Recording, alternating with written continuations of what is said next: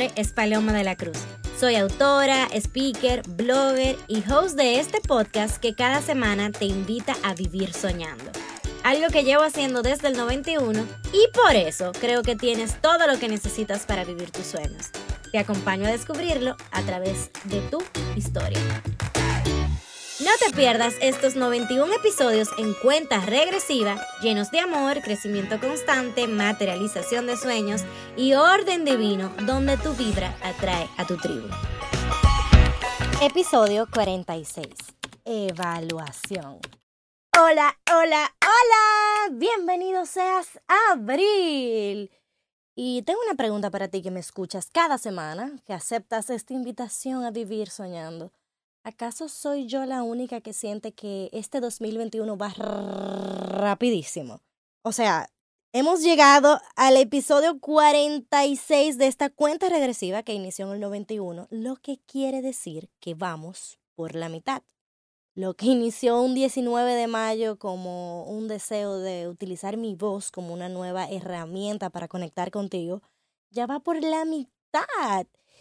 Y una pregunta recurrente es, ¿qué va a pasar cuando llegue al cero? Bueno, pues no te lo pierdas porque viene algo muy, pero muy, pero muy especial para ti, para mí, donde me permito ser un instrumento de lo que sea que estés necesitando.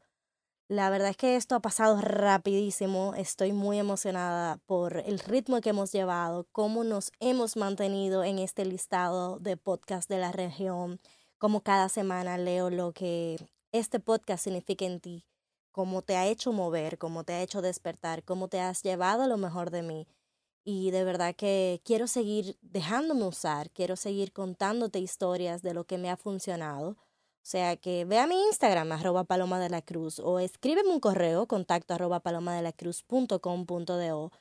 Escríbeme un comentario o, o un DM o lo que sea, cualquier plataforma que sea cómoda para ti y dime de qué te gustaría que te hablara, de qué historia te gustaría que te contara, qué perspectiva de mi vida te parece interesante y te pudiera ayudar con respecto a lo que vives o con lo que quisieras vivir, cuáles inquietudes, dudas. Estoy aquí para ti. Vamos a iniciar esta conversación. Espero que estés al día con todos los episodios, cuál ha sido tu favorito. Cuéntame un poquito de ¿Qué te parece esta plataforma? ¿Qué te parece este podcast? Pero bueno, precisamente de esto, de evaluarme, de evaluación, vengo a hablarte en esta ocasión.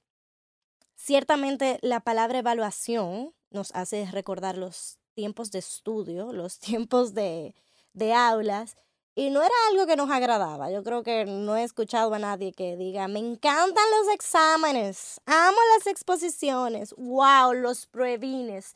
Estoy ansiosa por que me hagan un pruebín.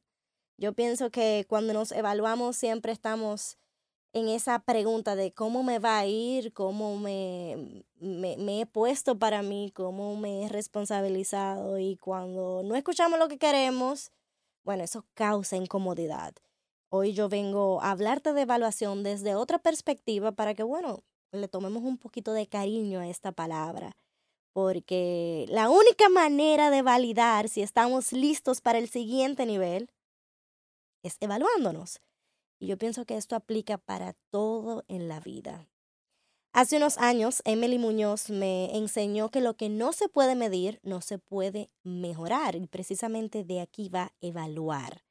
Evaluar es necesario para saber cómo accionar, en qué detenernos, qué debemos de volver a pensar, qué debemos de analizar. Todo esto es evaluación.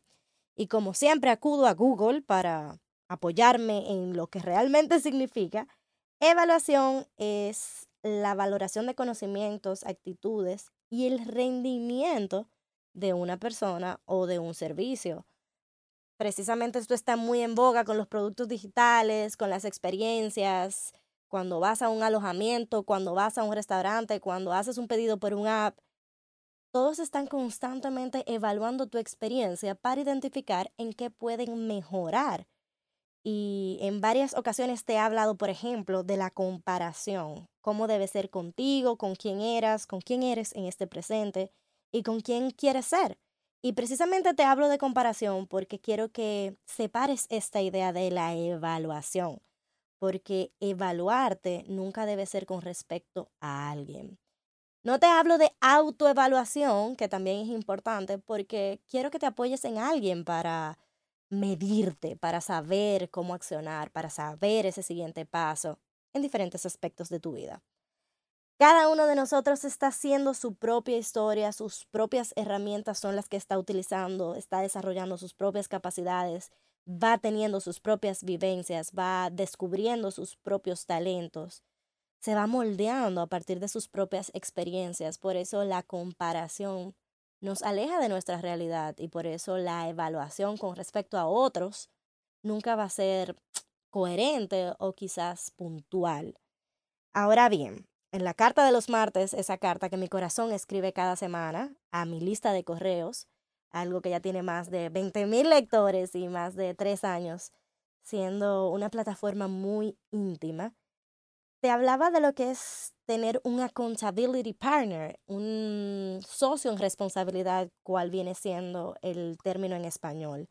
Porque en mi experiencia, quien te acompaña te permite tener una nueva perspectiva de evaluación, puede ver lo que tú no ves, puede ayudarte a hacer tu mejor versión, a trabajar en lo que debes.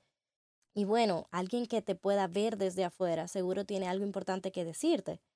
En mi experiencia, quien te hace esas preguntas incómodas, quien te ayuda a levantarte, quien te ayuda a descubrir algo nuevo, quien te acompaña a ser tu mejor versión, viene siendo un socio en responsabilidad. Yo creo muchísimo en el acompañamiento y de este tema hablé todo un episodio. Después de escuchar este puedes ir al número 77 por si quieres abundar sobre el acompañamiento en los diferentes roles, facetas, vivencias, experiencias que te cuento de, de mi vida, de lo que me ha funcionado, que es básicamente mi historia y en la que me apoyo para invitarte a vivir soñando. Evaluar tus roles, tus facetas, tus áreas es importante para poderle poner la intención a tus pasos, para identificar cómo accionar, cómo descansar, cómo moverte hacia tus objetivos.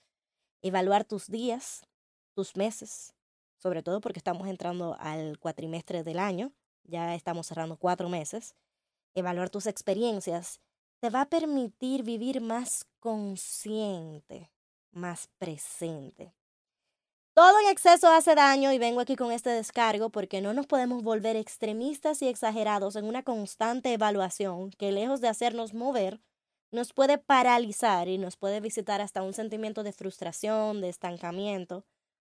Pero te repito, hay que ver en qué pies estamos parados, porque una frase que he acuñado y repito bastante es que quien no sabe dónde va, ya llegó. Quien no sabe lo que quiere, ya lo tiene y quien olvida su historia está condenado a repetirla. Por eso en este episodio, bien cortito, pero bien consciente de lo que te quiero invitar, bien contundente, te hablo de evaluación. Por eso mi invitación es a la evaluación y, ¿por qué no?, elegir un socio en responsabilidad, un accountability partner de quien te pueda ayudar, acompañar, servir a seguir mejorando en lo que sea que estés viviendo, en cual sea tu área de crecimiento. Te invito a pasar revisión, a pasar lista, a identificar mejora. Te invito a evaluación. Te invito a vivir una vida donde disfrutas el camino a tu mejor versión. Te invito a reconocer el orden divino. Te invito a vivir soñando.